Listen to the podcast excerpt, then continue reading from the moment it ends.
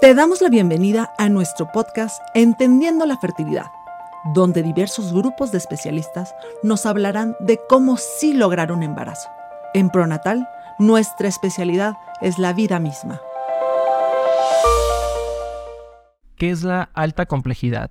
La alta complejidad es de los temas más increíbles y que más información hay accesible al día de hoy y en solo 10 años ha cambiado dramáticamente la forma como se hacen las estimulaciones, los procesos en los laboratorios, los estudios genéticos y también nuestras parejas pues ya somos diferentes porque tenemos más edad cuando buscamos em, embarazarnos.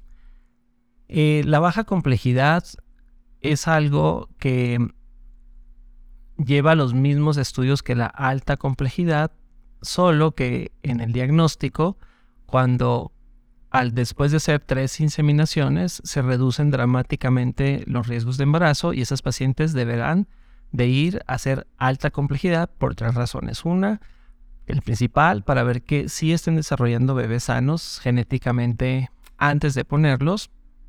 Dos, porque un gran número de esas pacientes tiene algo que se llama endometriosis, que es eh, el endometrio en todas las niñas cuando menstruan también se regresa hacia las trompas, se implantan en el tejido pélvico donde está el, las trompas, los ovarios, y en una de 10 les crece este tejido, inflaman las trompas y este líquido es tóxico.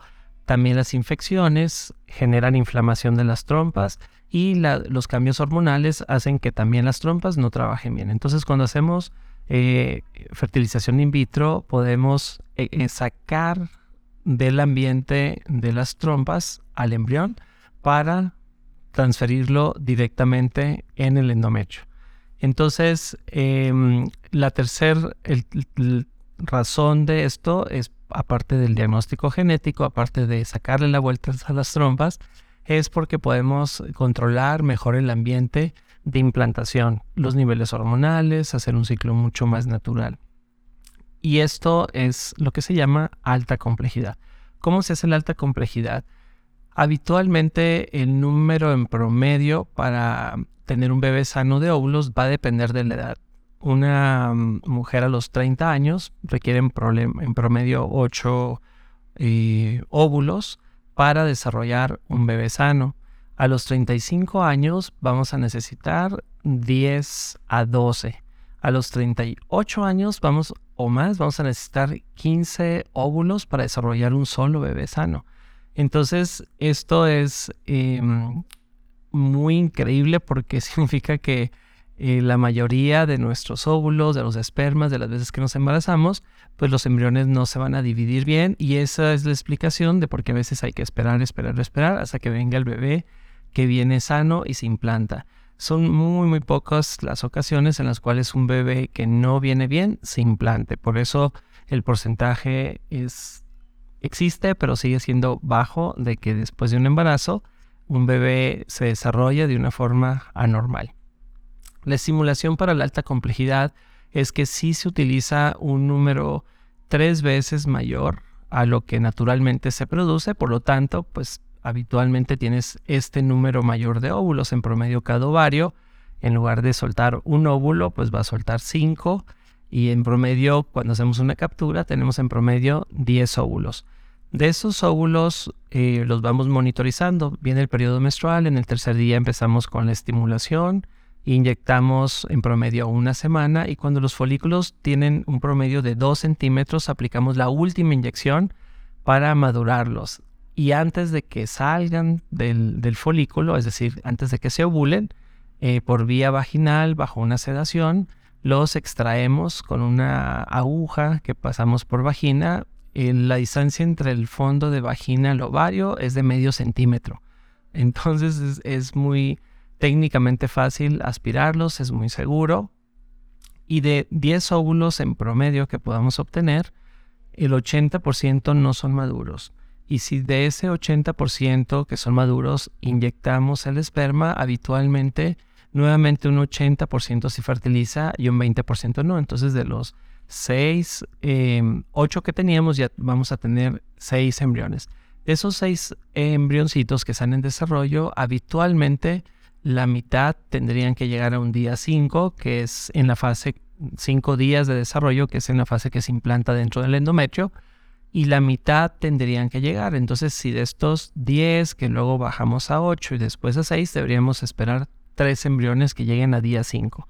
Y de esos 3 embriones tenemos 50% de probabilidades de que estén sanos o no. Es decir, que en promedio de 10 óvulos que estamos esperando aspirar, en promedio deberíamos estar esperando dos bebés eh, sanos para poder transferir.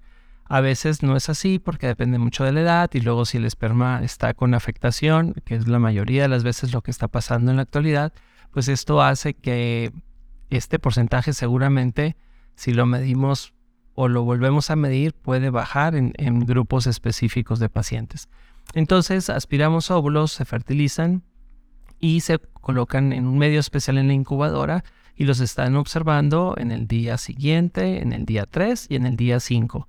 En el día 5 la práctica más común actualmente, como el in vitro es diagnóstico y también tratamiento, pues en el día 5 se les toma una muestra, una pequeña biopsia del cascarón y esto se le llama biopsia, biopsia del trofo ectodermo. Entonces esta biopsia la enviamos a analizar y en promedio 7, 10 días tenemos el resultado de que el bebé esté sano, qué sexo es y si estamos buscando alguna enfermedad específica que uno no quiera transmitir, por ejemplo, cuando ha habido antecedente de cáncer de, mama, cáncer de colon, eh, Alzheimer o infartos cerebrales, podemos seleccionar los bebés que no tengan estas condiciones.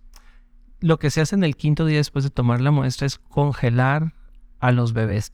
Los embriones cuando los congelamos los podemos descongelar, congelar, descongelar, congelar em, hasta 100 veces y en teoría no deberían de tener ninguna afectación con los medios nuevos de congelamiento que existen. Y una vez congelado un embrión, también puede permanecer el tiempo que desee, pueden ser 5 años, 10 años, y se descongela y el tiempo se detiene en el tiempo que lo congelamos y el embrión sigue manteniendo sus tasas de, embarazo muy altas.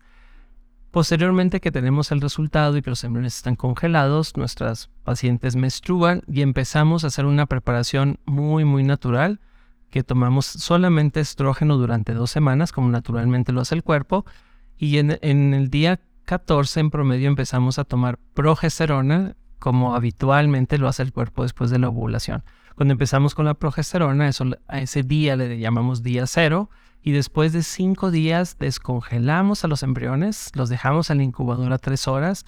Vemos, eh, habitualmente tratamos de descongelar un solo bebé por paciente porque las tasas de embarazo son muy altas y porque sabemos que está sano anatómicamente y también genéticamente.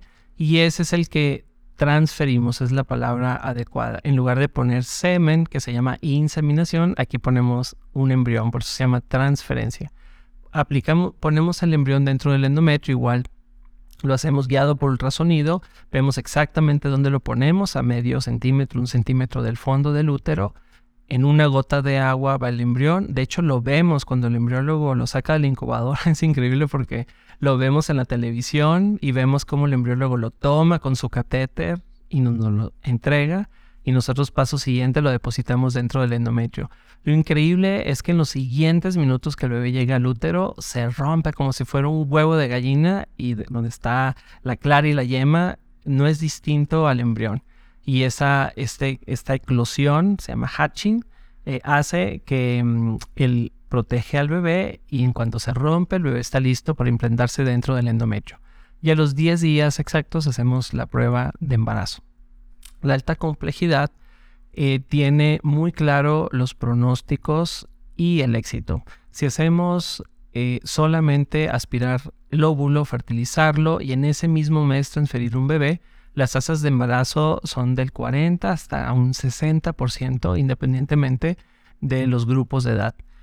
Cuando hacemos lo que explicamos previamente, congelar a los bebés y esperarnos para saber cuál es el, sano, del 40 al 50% de éxito en, en, una edad promedio de 35 años, lo llevamos hasta un 80-90% en una sola transferencia. Entonces, transferir un bebé sano tiene una energía diferente, nos da una seguridad completamente distinta y aparte nos da las tasas más altas históricas de éxito de un bebé sano en casa después de una transferencia.